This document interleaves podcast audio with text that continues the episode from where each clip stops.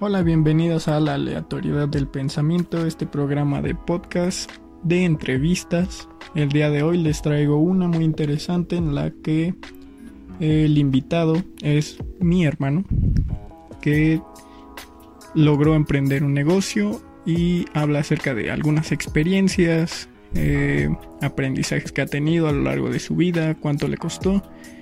Espero les guste, es un poco larga como podrán ver. Y si estás en YouTube, me agradecería mucho que dejaras tu like, algún comentario. Y si estás en la plataforma de Spotify o Anchor, me gustaría que también dejaras tu like, algún comentario. O en Spotify que le dirás me encanta. Así que muchísimas gracias y los dejo ahí. Hola, bienvenidos a este segundo podcast improvisado. Aprovechando que estamos aquí con un gran invitado, invitadazo, hermano, compañero, confidente, ¿qué más puede? Un hombre que hace de todo, mi hermano Eric. Eh, me gustaría dar la presentación, Eric. ¿Gustas presentarte ante el público que te escucha? Claro, primero que nada, mucho gusto estar contigo, platicando aquí. Este, pues ojalá y, comprendas lo que te voy a explicar, lo que me quieres preguntar, lo que quieres saber. Claro, claro. Bueno, en este podcast vamos a abordar un poco lo que es diferentes trabajos, diferentes temas, diferentes... Todo esto es una plática más que nada para que sepan cómo es el mundo de estar trabajando en esto que viene siendo mm, pescadería, en el tema de la pescadería. Eh, mi hermano ha hecho diferentes cosas, sabe hacer, tiene un buen de habilidades, entonces me gustaría que nos hablaras un poco sobre todo esto, eh, cómo te desarrollas. Ahorita estamos en un mercado, así que si escuchan ruido de fondo, no se preocupen.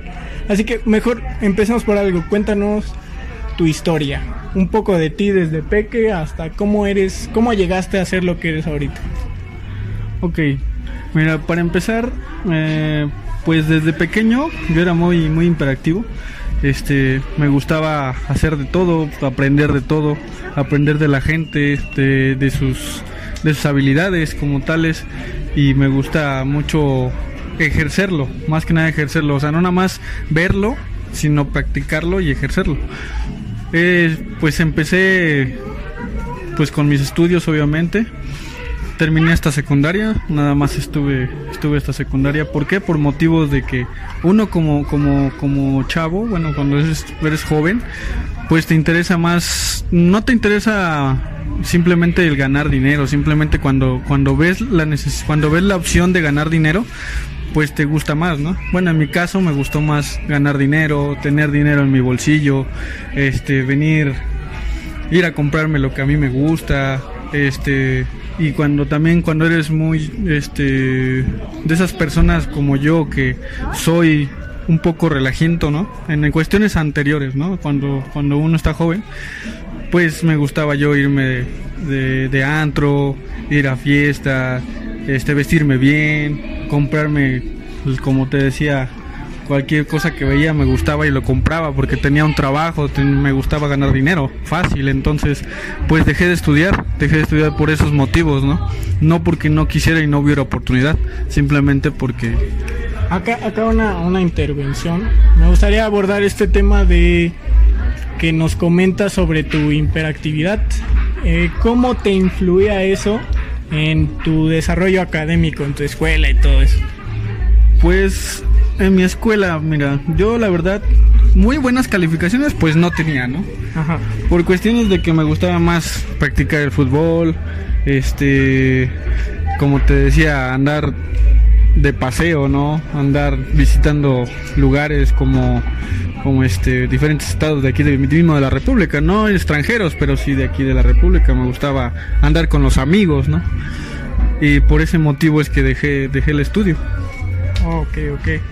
Entonces más, mm, digamos que no era tu terreno, por decirlo así, o sea, no era un terreno en el que te gustaba. O no conectabas muy bien con la escuela.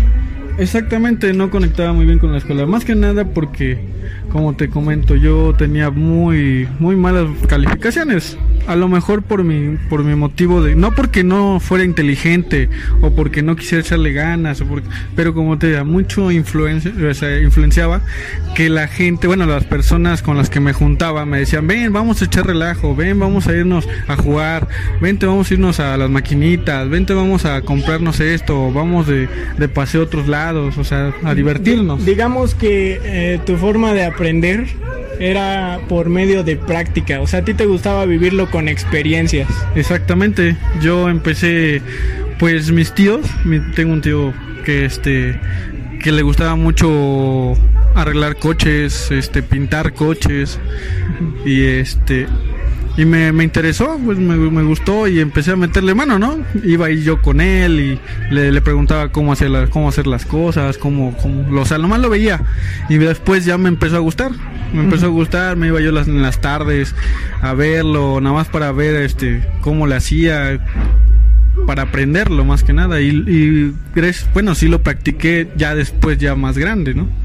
Sí. Pero pues la escuela, como te digo, pues no es porque no quisiera, simplemente fueron las mm, las malas amistades y actitudes que yo tomaba, ¿no? Sí, y acá, bueno, acá es interesante porque yo, bueno, yo te he visto, te conozco, eres mi hermano, he visto todas estas habilidades que tienes en el ámbito de la mecánica, cómo puedes arreglar coches y así diferentes problemas sin tener un estudio como tal en eso. Entonces, eh, ¿cómo fue tu, tu primer acercamiento? O sea, que digas, aquí es cuando me di cuenta que eh, fui, aprendí mucho de mi tío, fue de tu tío, ¿no? Entonces, es donde dijiste, wow, sí, me desarrollo muy bien en esto, debería trabajar en algo de esto, o cómo fue tu interacción. Ok, como te comentaba, yo iba yo con mi tío y él le gustaba arreglarlos. Bueno, tenía su propio carro y él mismo lo arreglaba. Y es lo que me interesó. Yo trabajé muchos años haciendo eso, ¿no? Ajá, ¿y cómo, Después, ¿cómo, entraste a ese trabajo? Ah, ¿Cómo empezó todo? Pues ya teniendo mis 18 años, de que ya empecé a hacer, así que a querer tener más un poco de más este dinero y aparte muy independiente de eso, pues me gustaba pues yo iba con amigos y amistades, ¿no? Que me enseñaban, bueno, que, yo veía que arreglaban coches y todo eso. Y yo lo trabajé un tiempo, ¿no? Lo trabajé un tiempo después de cuando me, casé. Me casé muy joven, me casé a los 17 años, 18 años. Este, me junté muy joven, pero no, o sea, eso no, no es cuestión de arrepentimiento. Simplemente que, que para poder solventar mejor gastos que ya se venían encima, pues obviamente tenía que buscar un trabajo porque no tenía estudios, o sea, no, no terminé, como te comentaba, yo nomás tuve la secundaria. Y de ahí este empecé a, a buscar qué hacer, ¿no? Entonces, antes de eso, mucho antes de eso, pues mi familia se dedica siempre, se ha dedicado al marisco. Ah, o sea, el marisco también después de mucho tiempo lo trabajamos, mi, mamá, mis abuelos, todos lo trabajaron, entonces yo tenía como que esa noción del de los pescados y mariscos, que hasta la actualidad lo estoy trabajando, pero entre, entre que estaba yo aprendiendo, pues aprendía yo de todo, aprendía el marisco, aprendía yo a arreglar coches, a checar este refacciones, todo eso. Y aparte de eso pues también me dedicaba me gustaba mucho aprender a manejar aprendí a manejar muy joven aprendí a manejar motocicleta muy joven este pues muchísimas cosas que, he hecho por cuestiones de motivo de, de, poder trabajar y mantener a, mi familia. Y aquí con tú como alguien que eh, no pudo tener los estudios que a lo mejor tiene un licenciado y todo eso eh, consideras que fue difícil adaptarte y eh, conseguir estos recursos para tener una buena vida y brindarle una buena vida a tu familia, ¿te fue difícil para ti? ¿Crees que ha llevado mucho esfuerzo bueno, como todo, todos sabemos que todo lleva esfuerzo, pero al principio tú lo viste como Mm, tal vez no pueda, tal vez no pueda, o no sé, te, cerraron las puertas mucho o cómo fue este proceso? Mira, no es que me cerraran las puertas, simplemente ya sabes que siempre lo que dice, ¿no? El papel habla, ¿no? O sea, papel y licenciaturas, lo que, lo que sea, habla, ¿no? Estudios. Como yo no lo tenía, pues sí tuve, tuve mis, mis, este, ¿cómo te puedo explicar? Eh, pues sí sentí muy, muy feo de que no tuviera yo estudios pero aún así trataba de echarle ganas, entonces sí me fue muy difícil, Fue muy difícil, muy difícil sacar a mi familia al principio porque yo era muy joven, muy independiente de eso. No sabíamos, bueno, no sabía yo hacer pues responsable porque como te comentaba fui muy relajento en mi, en mi, en mi juventud, ¿no? Bueno, de, de más chavo. Entonces, este, pues sí me costó mucho trabajo aprender algo, un, un, oficio. Fue un cambio drástico, ¿no? O sea, fue como de tu mundo cambia de un día para otro. Exactamente, sí, sí fue un cambio drástico, este, drástico porque, pues mi primer, o sea que yo tuve a mi, a mi primera hija. Mi hija ahorita ya tiene, gracias a Dios, 12 años. Sí. Pero yo tuve mi primera hija a los 18 años. Entonces, pues sí tenía que trabajar. Y muy independiente de eso, pues como te decía, yo ya había aprendido a mejor un oficio, pero no había trabajado en él. Uh -huh. O sea, nada más era como que un gusto. Sí. Pero para mantener ya una, una familia, pues sí, sí es difícil. Sí, entiendo, más por este ámbito. Bueno, más que no es fácil, ya sea con título, ¿no? Conseguir un trabajo en donde logres solventar los gastos de una familia más los tuyos es, es complicado, supongo. Eh, acá me gustaría que hablaras un poco de, de los diferentes trabajos que has tenido, muy aparte de lo de la mecánica, porque yo sé que has trabajado de muchísimas cosas, entonces me gustaría que me hablaras de alguno de ellos. Mira, uno de ellos es entré este en una refaccionaria, de hecho sí. porque sabía un poco de refacciones, un poco de mecánica, como lo que ya había aprendido viendo y escuchando a la gente, escuchando a gente mayor, porque uh -huh. aprendes mucho, entonces de eso aprendí y me metí a trabajar de lo que ya sabía, de lo que había aprendido un poco, que fue, me metí más que nada, este, primero me metí de repartidor porque aprendí a, a manejar motocicleta. ¿Cómo fue esa etapa de, de, de repartidor? Bueno, de repartidor estuve de, de repartidor en Domino's Pizza. Ajá.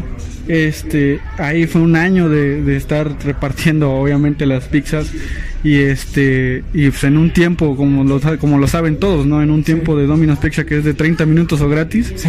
pues que muchos me preguntaban oye pero cómo le hacen si no llegan a esa hora se las cobran uh -huh. pues la verdad no mira aquí es un texto de que no no te la cobran en Domino's Pizza es, es de los que dicen ah es que te la han de cobrar no no me las cobraban sí. o sea sí llegué en un tiempo en un tiempo tarde o sea varias veces varias ocasiones pero nunca me la cobraban porque era su, su este, se puede decir que algo de la empresa. Entonces, o sea, digamos que los gastos iban por parte de la empresa, el repartidor no tenía nada que ver. Exactamente, el repartidor no tenía nada que ver, no pagaba nada, absolutamente nada. Obviamente sí te cuestionaban que por qué llegaste tarde, que por qué te tardaste, uh -huh. porque la, la pizza en, sale de la tienda en un aproximado de 10 minutos. Entonces sí. tienes 20 minutos para entregar la pizza y es una zona limitada, o sea, te dan una zona limitada que son 10, 15 minutos por, para ir a dejarlo a domicilio. Lo más lejano son 20 minutos, sí. por eso es que es la garantía de 30 minutos ahí. Entonces, pues me gustó mucho porque andabas, bueno, yo andaba mucho arriesg arriesgándome en la moto, sí. arriesgándome mucho porque pues iba entre los carros, como dicen, es que van los motociclistas como locos. Exactamente, vamos como locos, pero es por un servicio que vas aprendiendo. Yo aprendí mucho a, a eso, aprendí de, del servicio. Uh -huh de reparto porque era muy riesgoso, sí era muy riesgoso, pero te volvías responsable. Sí, es lo que te daba la hora es, establecida. Exactamente. Entonces, llegabas puntual, pues había propinas, imagínate, pues uno estaba sobre también de eso, ¿no? Uh -huh. Que había propinas, entonces, imagínate, mi familia comía, pues obviamente yo también, para mantenerlos tenía que que solventar más gastos, o sea, más, más, generar más dinero. Entonces yo decía, ah, si me voy rápido, pues eh, me van a dar 10, 20 pesos de propina, ¿no? Que eran sí, muy sí. buenos por cada cliente. Y yo aproximadamente en un día me aventaba unos unos 20 repartos, imagínate, de 10 pesos, uh -huh. pues ya son 200 pesos, ¿no? Sí. Entonces muy buenos para el día, entonces ya no agarrabas tu quincena, ya nomás lo del día era lo de, la, lo de las propinas. Lo del día era Exactamente. lo de la... ah, muy Y, pero fuera de esto, este, ¿tú te sentías presionado? ¿Sentías toda esta presión? O sea, ¿te afectaba de alguna forma en, por decir, el estrés? El tener que llegar a esa hora y pues porque si no llego a esa hora tal vez no reciba propina, tal vez no sé. O sea, ¿te afectaba de alguna forma? Pues sí, afectaba mucho porque si era muy, como te comento, era riesgoso. Era riesgoso que te fueras a caer, un accidente o lo que sea. Pero también, pues pensabas en ti, en tu familia, en que, bueno, son 10 pesos, pero 10 pesos cuenta mucho, ¿no? Sí. A lo mejor para algunas personas que lo tienen, pues no. Pero como nosotros, bueno, yo empecé desde cero, pues sí era muy, era mucho, mucho para mí. Entonces, aunque era riesgoso, le tratabas de echar todas las ganas para llegar en ese tiempo. Y sí tuve accidentes, tuve muchos accidentes en motocicleta. ¿Cómo fue tu, tu primer accidente? ¿Aún lo recuerdas? Ah, sí, aún lo recuerdo muy bien, porque mi primer accidente fue, este, fue muy, muy, este, muy sencillo, ¿no? Dirían, ah, es que nada más fue rapidito, fue, o sea, nada más fue de los que salí de la tienda con la pizza y como a la cuadra que me derrapo, o sea, me caí. Entonces, pues me di unos raspones y esto y lo otro. Yo no me había caído nunca y nunca había sentido que era caerse, ¿no? Y yo decía en mi mente, ay, ¿qué me van a decir? Me van a cobrar la moto, o sea, no sabías ni, ni qué, qué iba a pasar, ¿no? Queda el miedo. ¿no? Exactamente, y aparte, pues, hasta te como dicen, ¿no? Te caes y te levantas hasta rápido para que nadie te vea, ¿no? Sí. Te vayan a grabar ahorita que está muy de moda. sí, sí, de hecho. Eh, otro accidente que hayas dicho estuvo muy feo. El más feo fue ya cuando salí de trabajo. Bueno, gracias a Dios, en esa empresa de Domino's Pizza, como podías crecer, yo estuve en un año. Sí. Un año de, motociclista y tuve tres años de gerente en, en, una sucursal. Sí. Entonces, este, pues fue muy, muy, muy placentero haber subido, porque, porque la gente de ahí, pues te empezó a conocer de que, ah, bueno, mira, sí, sí, este, sí subes, sí puedes generar más ingresos sin necesidad de estarte presionando y matando afuera del, del reparto. Sí. Y después de que ya salí de ahí, de Domino's Pizza, estuve cuatro años, me metí a una de refacciones que se llama Refacciones California. Ahí estuve un año igual de motociclista y cuatro años de, de, vendedor.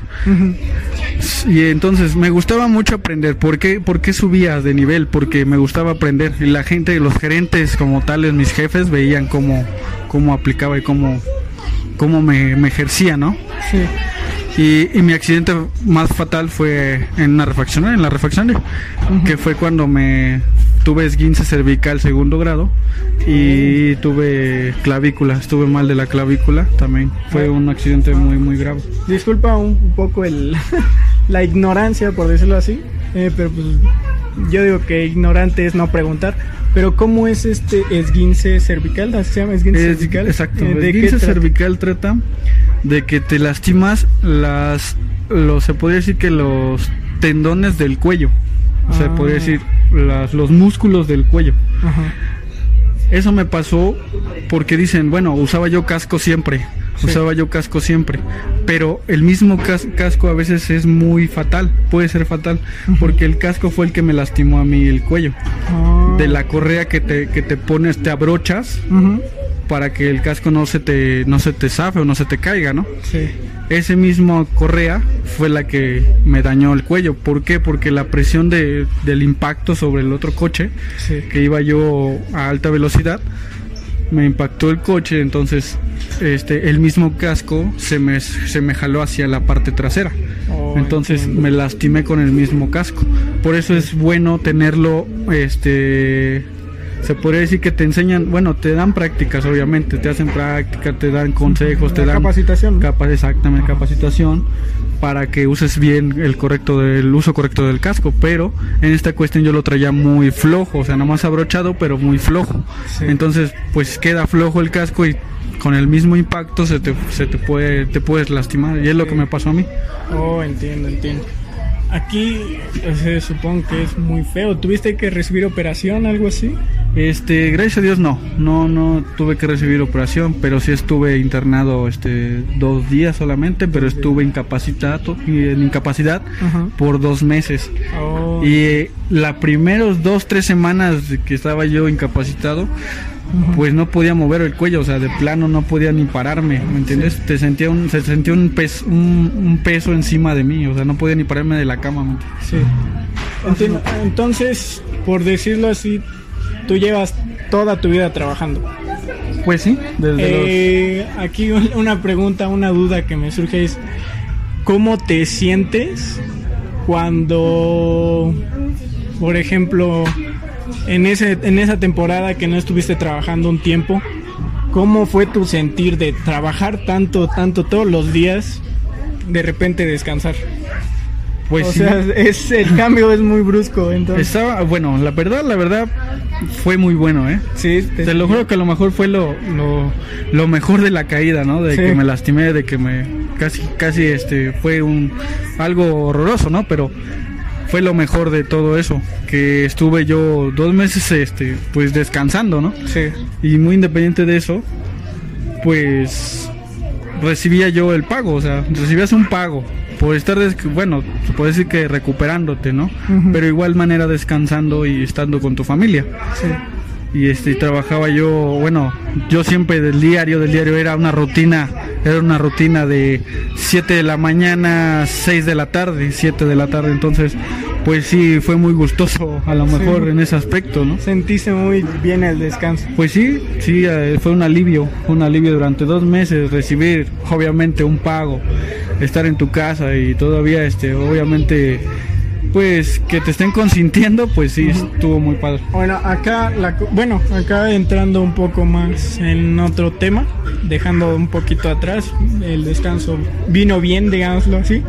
Este, ¿cuál consideras tú que fue la etapa en la que peor te fue? En la que dices, la verdad fue la peor etapa en la que he estado ni recordarla me gusta, pero me gustaría que compartieras un poco de ese, eh, alguna etapa que tú hayas dicho muy jodido. bueno, mira, la etapa de, yo tengo, perdón que no lo he dicho desde antes, tengo 30, 32 años. Sí. Y pues desde los 18 a los 32 pues llevo trabajando toda mi vida, obviamente la mitad de mi vida que llevo. Pero la peor etapa yo creo que fue ahorita comenzando la pandemia de, COVID, exactamente la, cuarentena de COVID. Pues la verdad me quedé sin, sin trabajo, que no se lo deseo a nadie. Este, me quedé sin trabajo y yo gracias a Dios tenía unos ahorros, pero aún así pues me quedé sin ellos. este, como a los dos, al primer mes de la cuarentena, pues obviamente se acaba, el dinero se acaba, ¿no? Y este tenía yo mi, mi coche, o sea, tenía un coche que con mi esfuerzo y mi trabajo lo había conseguido. Este, también tuve que venderlo por cuestiones económicos, este, pagos, eh, pues de todo, ¿no? Mantener a tu familia, exactamente a mi familia, entonces, pues es muy difícil, fue muy difícil con la cuarentena, pero fue lo peor que la verdad sí, sí he vivido. O sea, fue como que aquí la bajada. ¿Cuánto tiempo duraste así? Pues fueron seis meses. ¿Seis meses? Seis meses, exactamente. Seis meses tratando de, sobrellevarla, más que nada manteniendo, este, con, este, vendiendo lo que sea, ¿no? Exactamente, trabajando por Facebook, trabajando haciendo lo que aprendí de, chico que fue arreglar vehículos, exactamente, la mecánica, este, veía tutoriales en, en YouTube de hacer, no sé, también vendí, este, bolis, no sé si los conocen en otros estados, se llaman hielitos, ¿no? Sí. Pero este, aquí en Puebla, pues se llaman bolis, también vendí bolis, o sea, la necesidad te hace que, que sobresalgan tus tus así que lo que has aprendido exactamente de otras habilidades que, que, gracias a Dios aprendí no como te digo la mecánica con vecinos con familiares que la verdad pues les pedía yo trabajo, les decía yo, subía al Facebook, sabes que arreglo coches, o a lo mejor decía yo, este, subía al Facebook una publicación, este, hago mandados, cualquier cosa, ¿no? Cualquier cosa que generara yo ingresos, porque pues sí, era muy, muy difícil mantener, imagínate, tres hijos que ya tengo en estos momentos, y este, y a mi esposa y yo, entonces, pues generar comida para ellos diarios, pues era pues, la gente que conoce de eso, pues sabe, ¿no? La necesidad. Acá, acá vamos a ver, bueno, muchos dicen después de la tormenta, pues viene la calma. Entonces, ¿cómo fue este proceso en el que tú de andar muy mal, bueno, vamos a decir apretado, vamos a decir apretado para no decir que fui mal, porque gracias a Dios había eh, salud, que es lo importante. Entonces, de esta temporada que tú dices, estuve muy apretado en gastos, en todo eso por la cuarentena. ¿Cómo fue la subida? O sea, el, el impulso que dijo, empezó a irte mejor, ¿qué pasó? ¿Cómo te empezó a ir mejor hasta lo que eres ahorita? Ok, mira, Este, ahorita ya, gracias a Dios, pues como lo comentaste desde un principio, yo tengo una pescadería. Bueno, Ah, claro, si quieres dar el lugar para aquellos que estén interesados también. Claro, exactamente. Este, tengo unos pescados y ma- pescados y mariscos aquí en, en Misiones de San Francisco. Estamos ubicados en el mercado de Misiones Sí. de San Francisco, atrás del outlet. Este, bueno, aquí Pescadería El Pescador. Pescadería El Pescador, exactamente. Por motivo, bueno, yo inicié este, este, se puede decir que negocio Sí. Porque eh, tuve una tuve un, un- un percance meses como en octubre del año pasado en 2019 Sí. mi, mi papá falleció Ajá. este tuve que ir a la ciudad de Tampico Tamaulipas que yo soy de bueno soy de allá este tuve que ir a, a mi ciudad natal para que pues yo mi papá estaba allá no mi papá falleció allá Sí. y fui con los pocos los pocos este Recursos. recursos que tenía este fui a allá a, la a mi tierra a poder ver el último adiós a mi a mi padre. Entonces lo conseguí gracias a Dios sí lo conseguí pude ir. Me fui yo tres días allá en lo que lo velábamos este y lo enterramos no yo y mi hermano mayor.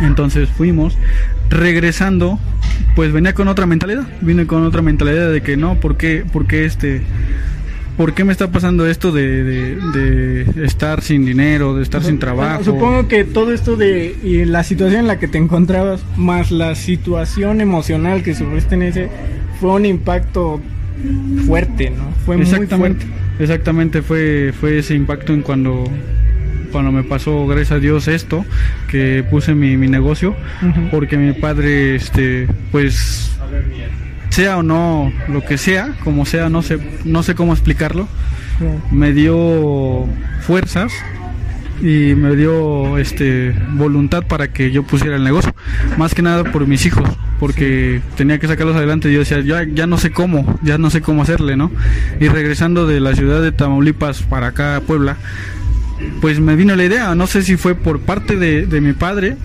o por parte de mía o por parte de mi familia, pero me dieron las ganas de, de hacer lo que desde un principio yo tenía conocimiento, que es los pescados y mariscos. Que mi familia se dedica, se ha dedicado a eso. Entonces yo lo sabía desde, desde, desde muy chico, desde los 12 años yo aprendí a arreglar pescado, a, a trabajarlo, a venderlo, a todo. Entonces todo lo que conlleva los pescados, ¿no? Yo lo aprendí y de ahí fue cuando yo decidí ponerlo. Esto fue como un impulso. Exactamente, fue un impulso para poner mi negocio. Y- Y, por eso mismo se llama el pescador, porque mi papá era pescador. Muy bien, este, acá eh, algún consejo que das para aquellos que van iniciando en un negocio. Eh, sé que puede ser difícil, es demasiado difícil. Lo he notado iniciar de cero. Entonces, ¿tú qué consejo das o qué te sirvió a ti para desarrollarte en este negocio que gracias a Dios te está yendo muy bien? Sí, gracias a Dios, mira, ya tenemos aquí apenas seis meses, seis Ajá. meses con el negocio. Pues está dando, dando frutos, gracias a Dios. Pues hay comida ahí en la casa, este, saco mis gastos diarios, saco mis gastos de todo, de todo, ¿no? Gracias a Dios me está dando muy bien. Este, pues los primeros dos, tres meses sí, sí es muy difícil, muy difícil emprender cualquier negocio. Cualquier negocio que, que emprendas siempre va a ser difícil. Pero este, si lo haces con, con, con amor y con, con tranquilidad, pues todo te sale bien. Hay tres, mira, hay tres consejos que te puedo dar, tres este, palabras que, que siempre las llevo. Me las, me las enseñó un primo mío, me las enseñó un primo mío que, que es que este que se dedica igual a los pescados y mariscos que me dice apréndete estas tres palabras que son disciplina, perseverancia y responsabilidad. Ok. Sé, res- sé disciplina, disciplinario con, con lo que haces, ¿no? O sea, siempre ten consciente de eso, que seas disciplinado con lo que haces. La perseverancia, perse- el que persevera alcanza. Siempre, siempre, este, la perseverancia funciona con el negocio. ¿Por qué? Porque no debes de, de, este, de apresurarte a las cosas. Todo va fluyendo como se debe. Y si lo estás haciendo con disciplina, pues te va a salir. La otra es este, la responsabilidad, ser responsable en lo que haces. levántate temprano, mídete una, un, un horario, o sea, no porque seas jefe de tu propio negocio, pues hagas lo que quieras, ¿no? No, no debe ser así. Yo me fijo un horario, mi horario de trabajo es de tal a tal hora y no porque sea mío, cierre yo temprano, me vaya yo temprano, no vaya yo un día. Sí, ponte un día de descanso, obviamente, tu cuerpo lo necesita, pero siempre este recuerda esas palabras, esas tres, tres este, reglas de un negocio para que, que, que fluya y te dé te dé frutos. A mí me ha funcionado muy bien. Y este, y como te comentaba, hasta ahorita mm, pues me va muy bien, gracias a Dios me va muy bien. Y aquí seguimos echándole ganas. Sí, es, lo bueno, me gusta esto. Tienes tus, tus valores esenciales, por decirlo así, con los que te ha servido. Me parece muy interesante. Muy bien, eh, acá vamos a ver ot- ot- otra pregunta un poco más personal. Vamos a saber un poco más de ti. ¿Tienes eh, algún... O bueno, vamos a hacer una pregunta así. ¿Qué hubiera... ¿Qué te hubiera gustado? Digamos que las cosas hubieran salido muy diferentes. ¿Tendrías otra idea de qué te hubiera gustado llegar a estudiar? Bueno, mira, muy buena pregunta. A mí me hubiera gustado si yo eh, me hubiera dedicado al estudio como se debería y como mis padres o, este, las personas que estaban conmigo me hubieran me, este, me lo da, bueno me lo hubieran dado sí me lo daba pero no lo quise no pero me hubiera gustado estudiar este eh, cómo se llama Eh, ¿Ingeniería? no, no, no.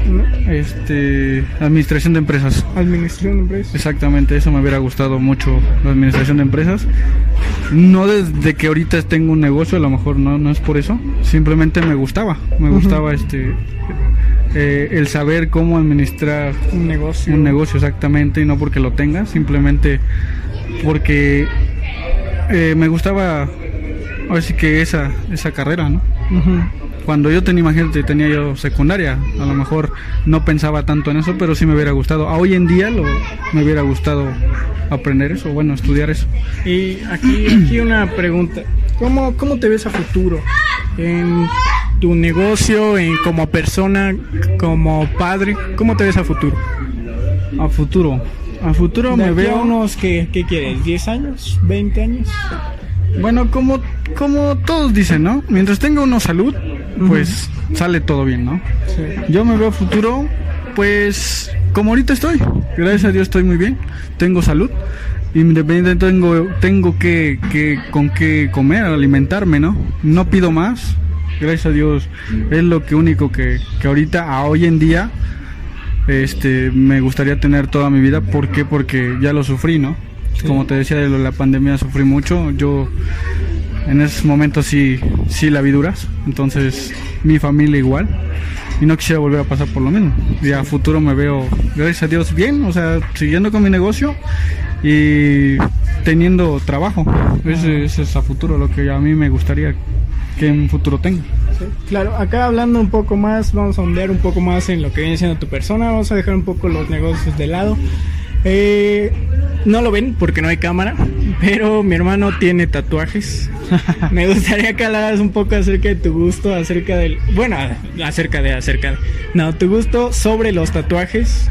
¿Cómo inició todo esto? A ver, comenta. El mundo de los tatuajes, mira, tengo aproximadamente 10, 11 tatuajes. Ajá. Este, en mi brazo tengo mi brazo casi casi lleno de todos los tatuajes. No me ven, pero pues lo tengo casi lleno. Claro. Eh, inicia con un gusto nada más.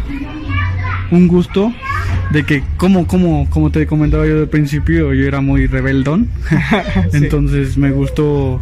Un día había un amigo, un, un compañero de trabajo y tenía un tatuaje y dije, ah, mira, se ve padre, ¿no? Se ve bien. Sí. ¿Qué se siente? El que se siente es lo que te, te impulsa también. Eh, la curiosidad. Exactamente, la curiosidad. Empecé con un tatuaje pequeño, muy Sí. pequeño, el nombre de, de mis dos hijas. En ese momento tenía mis dos hijas, Sí. may- la mayor y la otra. Entonces mm, dije, bueno, vamos a tatuarnos algo que valga la pena, ¿no? Que, Sí. que, que me guste y aparte que, que me representa a mis hijos, ¿no? Sí. me hice mi primer tatuaje, este, el nombre de mis hijas. Eh, donde está, a ver si que no pueden verlo, pero donde se encuentra, el, el, conejo, el músculo. El músculo del conejo, exactamente. Sí. La verdad, pues duele muchísimo. Duele ¿Cómo fue la sensación? ¿Cómo fue la sensación? Eh, pues la sensación fue, fue al momento que, bueno, que dices, ah, pues no me va a doler, dicen que no duele tanto, pero no, sí, en verdad sí duele muchísimo. Para mí sí me dolió en ese aspecto. El primero sí me dolió mucho. El primero sí duele mucho, la verdad, pues no estás ni experimentado, ni siquiera tienes la noción de qué, qué dolor qué dolor sientes al momento, ¿no?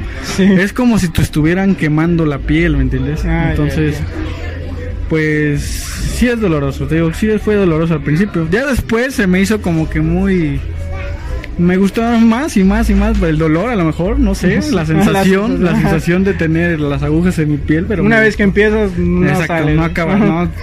Como dicen los tatuajes son bien este se puede decir que uh, cómo se dice cuando una cuando te gusta un vicio ah exactamente se te hace vicio se te hace vicio porque cuando empiezas con uno quieres ya seguirle todo el tiempo. O sea, a lo mejor te dice el tatuador, ah, tienes que dejar que cure 15 días. Pero ya a los 15 días te quieres hacer el otro, así, así. O sea, ya te quieres hacer el otro. Entonces sí me gustan mucho los tatuajes. Ah, me, gustaría que hablaras un poco a ver, de los tatuajes que tienen. ¿Cómo fue que los elegiste? A ver, comenzamos bueno. con el búho. A ver, es que no lo ven aquí, gente, pero hay un búho. Tiene tatuado un búho. Un búho que fue precisamente el segundo tatuaje que me hice, el búho. Es de aproximadamente 20 centímetros. 20 centímetros. Este tatuaje me lo hice en representación de que es un animal nocturno. Yo cuando era joven, como te comentaba, pues me gustaba irme de antros en las noches, echar relajo, este, estar con mis amigos, todo eso. Entonces, por eso me gustó el búho, ¿no? Como que fue en representación de cómo yo era un, a lo mejor era nocturno, se podría decir. Ah, sí, sí. Entonces, aparte dicen que el búho es muy sabio, es muy sabio, entonces, pues conllevaba, ¿no? Que yo era, pues no, se puede decir que me gustaba salir de noche y muy independiente de eso era yo muy, estaba consciente de lo que hacía, ¿no? Claro, es un animal que representa mucho como eh, este ámbito, bueno, no ámbito, representa mucho este aspecto eh, de la noche, exactamente. este aspecto un tanto oscuro y tal, pero también místico a la vez, muy te queda la interrogante, ya sabes, los búhos siempre representan ese tipo de cosas muy profundas, entonces. Exactamente, aparte es es un animal muy muy hermoso, ¿no? Sí. Este pues me gustó mucho el diseño y, y me lo tatué. Quise llevármelo siempre, ¿no? ¿Qué otro tatuaje tienes? Tengo el tercero que me hice fue un, un león. Ajá. Un león y con una flor de loto. Sí. Este, el león para mí representa que es líder, es liderazgo. Ese me lo hice cuando subí de se puede decir que a lo mejor no mucha gente lo entienda, pero a mí me gustó porque cuando subí de, de rango en mi primer trabajo, sí. me lo hice este, oh. subí, de, subí de rango a gerente. Entonces fue de liderazgo, representa de liderazgo, este, eh, pues es, un rey, ¿no? Es, exactamente, impone, ¿no? Y, y, muy independiente de eso, este, pues, por si no lo saben, mi, bueno, no me presenté mejor desde un principio. mi nombre es Eric Leonardo, entonces, como que me gustó también por mi nombre, Leo, exactamente. Y la flor de, flor de loto fue porque mm, esa trae lo que es mm, norte, sur, este y oeste, ¿no? Eh, y me gustó porque así no pierdes el rumbo de tu vida, por dónde quieres ir. Una brújula. Exactamente, es una brújula. Sí. representa eso para mí, entonces no pierdo el rumbo de mi vida a lo que yo era antes, a lo que en ese momento yo yo estaba en esa posición, que no ya era gerente. De dónde se viene, ¿no? Exactamente, entonces, y aparte muy independiente de que no se viene, de dónde vienes, simplemente que no sigas, eh, que no retrocedas, ¿no? Que no, este eh, que no pierdas el rumbo de dónde vas, de dónde, que, a dónde te diriges, a dónde quieres llegar. Claro, claro. A ver, El, cuarto, el cuarto que me, que me realicé Ajá. fue un este fue un pez koi, Ujú. un pez koi. Ese pez koi significa eh, para bueno lo vi obviamente en internet, investigas, ¿no? Representa que no este el pez koi siempre nada este sobre la corriente, o sea Contracorriente. contracorriente exactamente, nada so- contracorriente y como te comentaba, eh, yo soy muy muy representativo, me gusta representar las cosas en tatuajes. Ujú. Eh, nadaba sobre este contra la corriente, entonces siempre me, me, me decía en, a mí mismo que, que no iba a retroceder, como decías, no iba a retroceder, iba con Aunque todo, todo ¿no? vaya Exacto, corriente. aunque todo vaya corriente y vaya empujándome, yo siempre iba hacia adelante, ¿no? Siempre, siempre ir hacia adelante, por cuestiones de, de cómo la vida fue al principio, bueno, cuando era joven conmigo, ¿no? Sí. que, que me batallé mucho, pero ahí vamos adelante, ¿no? Seguimos. Sí. El, el quinto tatuaje que tengo es el nombre de mi, de mi hijo. Mi hijo tiene, mi hijo tiene tres años, cuatro años, perdón, cuatro años, y me lo hice cuando nació, porque yo tenía, bueno, tenía el, eh, este, el gusto de, de tener un hijo varón, después de dos nenas que gracias a Dios mis princesas las amo. Sí. Mm, tuve a mi, a mi niño y con, con, con todo así que me, me encantó mucho, me gustó mucho, fue un, un este, se podría decir que la representación que hice en mi piel sobre, su- o sea, de su nombre, que lleva el mío y aparte el de mi, el de mi suegro ya fallecido, que en paz descanse, pues se llama Eric Raúl. Y entonces me lo tatué por lo mismo de que, de que es mi, mi niño, o sea, mi bebé. El, el quinto, el quinto tatuaje que tengo es un es un ancla, Claro. un ancla porque yo ya estaba ya estaba muy bien económicamente, estaba muy bien este gracias a Dios de salud, estaba muy bien con mi familia, con mis hijos, con mi esposa. Entonces el ancla representa que que quise anclar mi vida, o sea, O sea, como es estabilizar, esa- Ajá, estabilizar. estabilizar mi vida, entonces me gustaría que siempre había quedado así, por eso me lo tatué. Este, estos, este tatuaje del ancla, yo mismo me lo hice. Sí, aquí es lo Eh, interesante. Eh, aquí viene lo interesante. Después de hacerme tantos tatuajes, Sí. pues me interesó aprenderlo, como te decía, yo soy muy curioso. Sí. Me gustó aprender cómo hacerlos. Bueno, el no quedarte con las ganas, ¿no? Exactamente, entonces me gustó hacerme los tatuajes, aprender y lo aprendí, lo aprendí a hacerlos.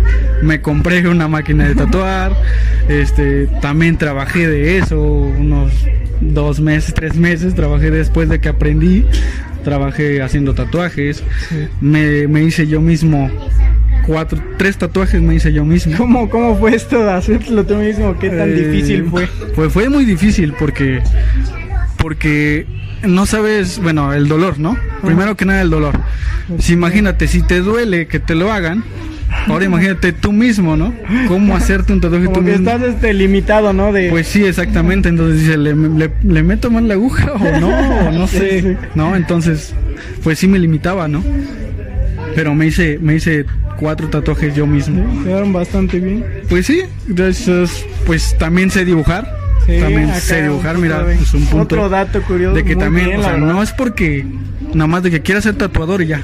No, simplemente que pues también tienes que ¿Cómo saber del dibujo? del dibujo, del dibujo, mira. eh, pues nació solito, ¿eh? Te podría decir que solito. Nato, digamos que una habilidad Ah, nata. exactamente, vienen, yo creo que, no sé, de nacimiento. Porque mi hermano mayor sabe dibujar. Vamos.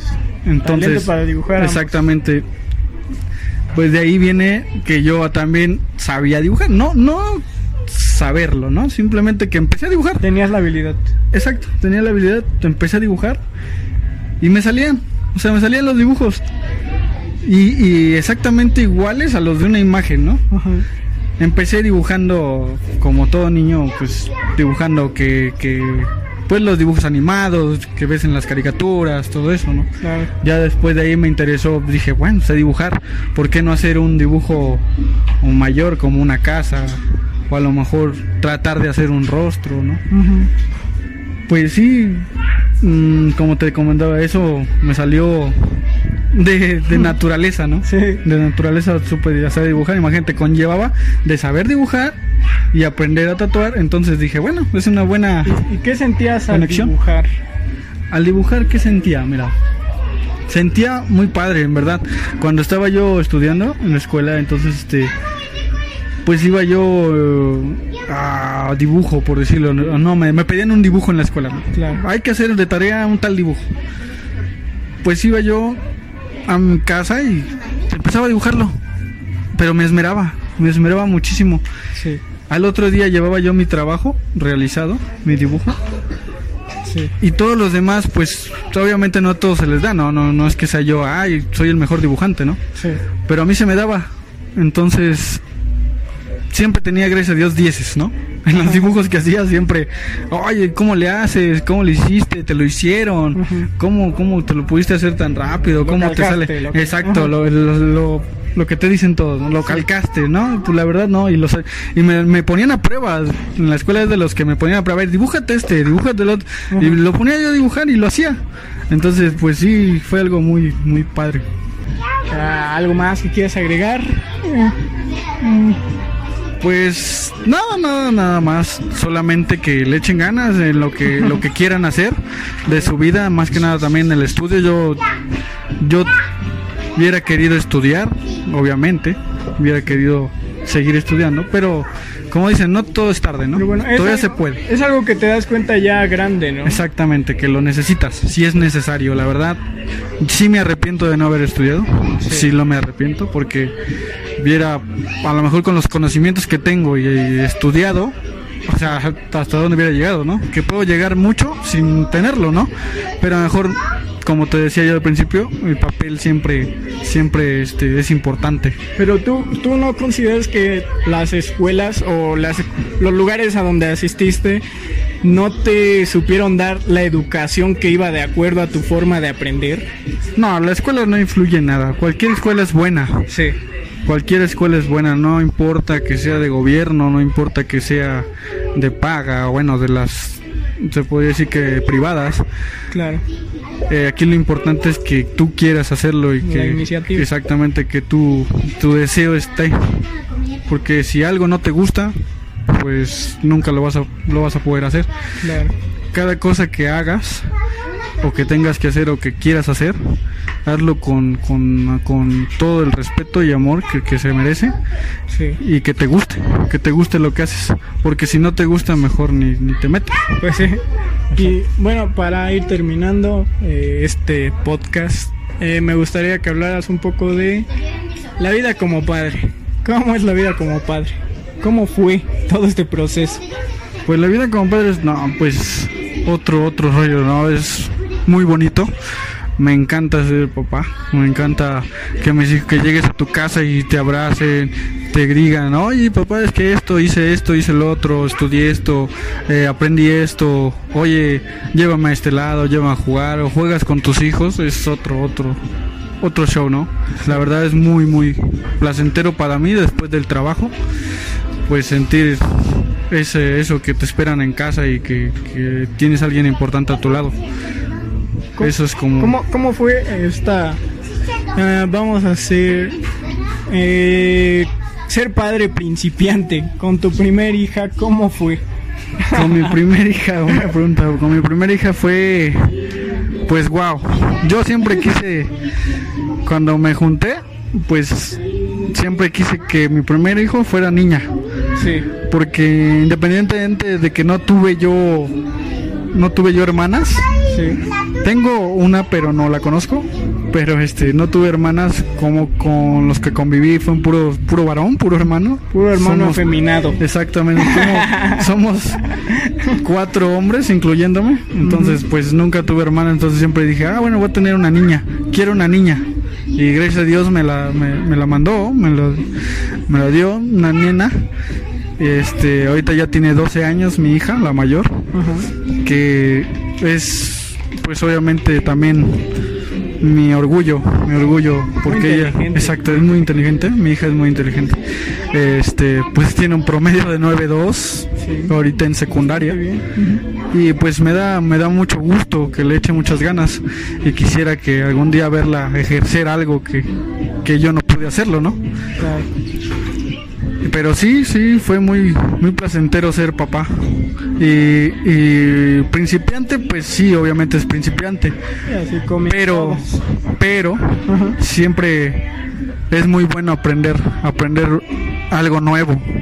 Y que, que no, bueno, no tuve miedo nunca, en ningún momento tuve miedo de que, ay, voy a ser papá, ni tampoco tuve la decencia de que, ay, voy a dejar a mi familia. Obviamente no, obviamente nunca he pensado eso pues si eres responsable, pues pues si fuiste responsable para, para o sea, hacerlo, o sea, podría decir que en esas palabras, pues ser responsable cuando tienes una personita en tu vida.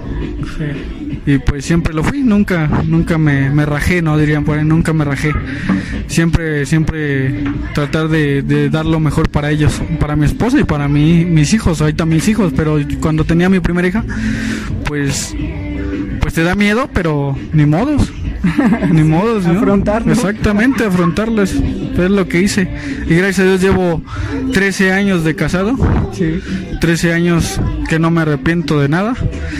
Y pues seguimos contándole los años a mi, a mi, a mi relación con mi, con mi esposa.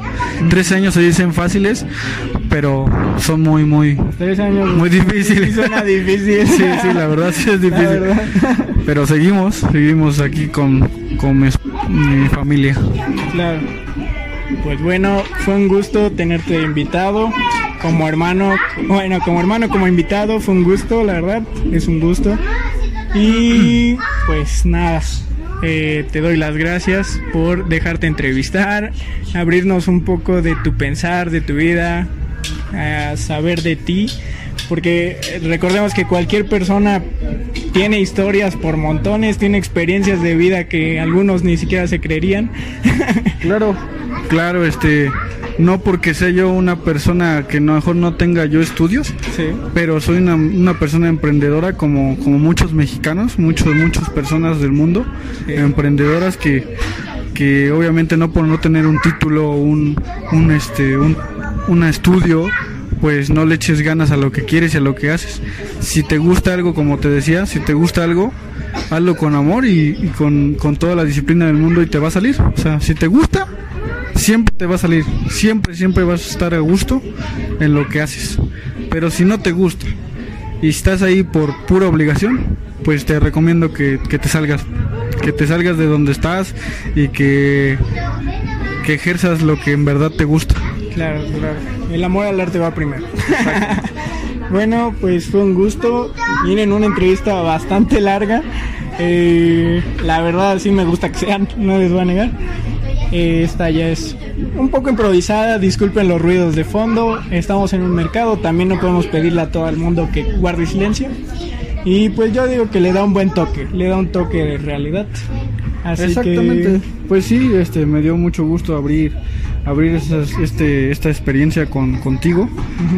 Muy independiente que seas mi hermano, cualquier persona que me pregunte, obviamente le voy a responder con con toda la, honradez y del mundo, ¿no? Que, sepan de la vida de uno, pues no importa, o sea, es mejor porque así la gente aprende, o sea, muchas personas aprenden de, de algo de, de, cada, de cada uno, ¿no? De, todo, de todas las personas aprende algo. Exactamente, entonces siempre aprendes algo nuevo y que no les dé miedo, como te comentaba, ¿no? Que no les dé miedo, este, abrirse, abrirse a, a personas como tú que, que se dedican a esto este.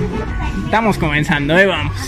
Pues sí, y ojalá y no les haya aburrido mucho, pero es mi historia. Claro, es interesante. Te doy las gracias.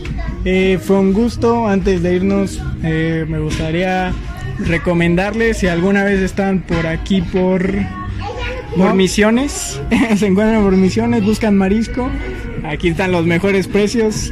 Exactamente, este, pues a eso nos dedicamos y estamos aquí exactamente en el mercado de Misión de San Francisco, eh, en Misión de San Francisco. Mm, somos el, el único local aquí de pescados crudo.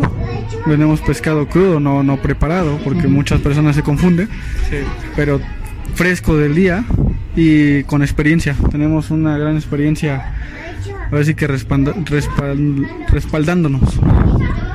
Acá un poco para los domingos de cruda, ya saben, todas esas situaciones. También hacer una mención especial a Michelant, las mejores micheladas a domicilio. Un poquito de nuestros ayudantes, este, personas que nos apoyan. Y un saludo especial a Amigo Tiburón, que estuvo en el anterior podcast. Tiene grandes diseños. Y pues gracias por escuchar gente. Espero le den like, se suscriban. O si están en la plataforma de Anchor, eh, pues lo pongan en favoritos. Así que gracias y hasta luego.